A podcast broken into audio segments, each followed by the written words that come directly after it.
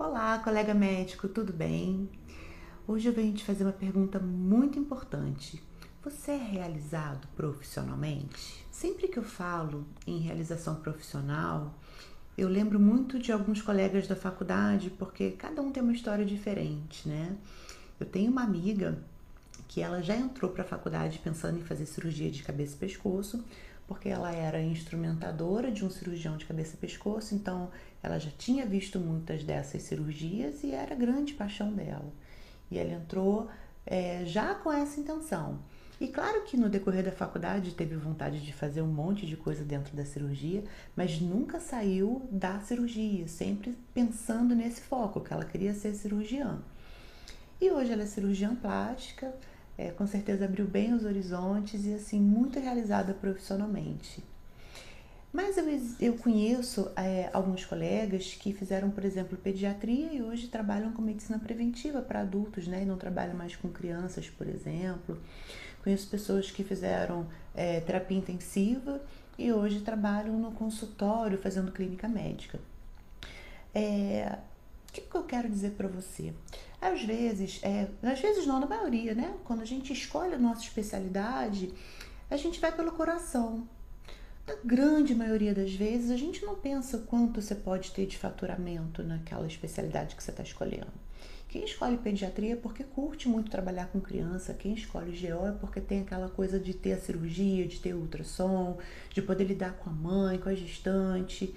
Né? Então, cada um escolhe realmente é, de acordo com como é o, o, o desejo do teu coração naquele momento. E isso está super certo. A questão é que ao longo né, da jornada, a gente começa a amadurecer um pouco as ideias e começa a surgir a questão: será que eu escolhi a especialidade certa? Porque eu estou trabalhando tanto, estou realizada, é uma coisa que eu gosto, mas eu não sei se isso me traz realização profissional. E aí, gente, realização profissional, quando eu faço essa pergunta, é uma pergunta muito abrangente mesmo. Porque o que é realização profissional? Não sei, para mim pode ser uma coisa, para você pode ser outra. Realização profissional pode ser, por exemplo, você ser reconhecido pelos outros colegas de trabalho, ou você ser staff de alguma faculdade ou de algum serviço médico, ou talvez ser reconhecido seja você ter o encantamento dos seus pacientes porque você muda a vida deles, ou você ter uma vida financeira confortável, ou você ter mais tempo para sua família, enfim. Isso só você vai saber responder. Mas o que eu quero te dizer hoje é que se você não está realizado profissionalmente, isso realmente pode mudar na sua vida. E isso dentro da sua especialidade, né? O Valorize seu CRM, que é esse canal, ele busca justamente mostrar para você, médico, para nós médicos, que existe um caminho em que você pode ter mais prazer no seu trabalho, fazendo aquilo que você ama, seja reconhecido por isso. Você pode trabalhar menos, até 30 horas semanais, ganhando o que é justo pelo seu trabalho. A gente pensa em pelo menos 50 mil reais mensais mas fazendo aquilo que você curte. E é isso que eu quero te dizer hoje. Eu, por exemplo, sou endocrinologista e eu escolhi trabalhar com os subnichos que eu curto muito, que é obesidade, a parte de medicina preventiva. E eu não gosto de tratar diabetes. É algo que realmente eu não gosto.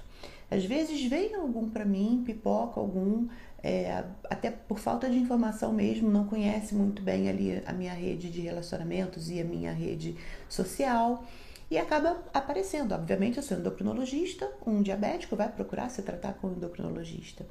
Mas eu trato aquele paciente em primeira instância e eu encaminho ele para um outro colega para poder fazer o tratamento do diabetes. A não ser que esse paciente siga comigo para obesidade, para ganho de massa muscular, para mudança de estilo de vida, para toda essa parte voltada para medicina preventiva. Tratamento só para diabético eu não faço. Por quê? Porque eu não quero. Porque eu escolhi assim. Eu escolhi o meu público porque eu não gosto de tratar diabetes e não me faz bem. E eu sei que eu não vou fazer isso tão bem para o meu paciente. Entende? Então, se você, por exemplo, é ginecologista, mas você gosta de esteroscopia, o que te impede de fazer só esteroscopia? Nada, só você mesmo. Não é? Se você, por exemplo, é pediatra, mas você não gosta daquela loucura dos plantões de pediatria, aquele vucu-vucu, ou até mesmo dos consultórios, por que, que você não faz um atendimento domiciliar na área pediátrica?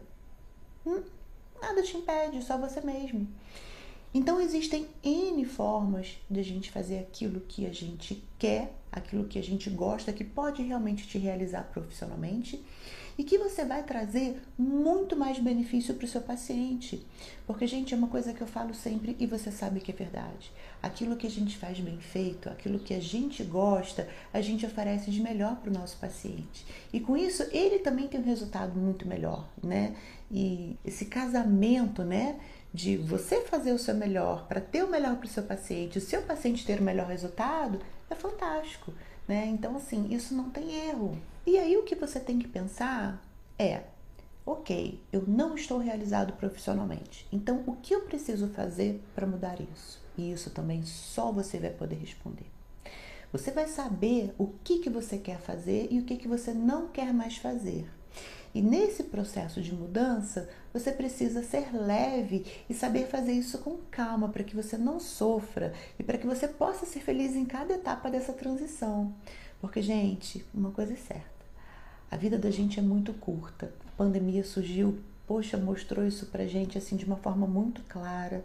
Então a gente não pode pensar em só se matar de trabalhar e, e, e correr daqui para lá e fazer tudo que chega na nossa mão e dizer sim para tudo. A gente tem que aprender a fazer o que é melhor para gente também.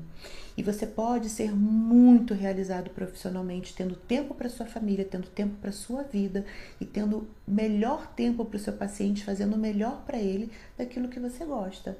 Basta você começar a parar para pensar: o que será que é melhor para mim? Valorize seu CRM.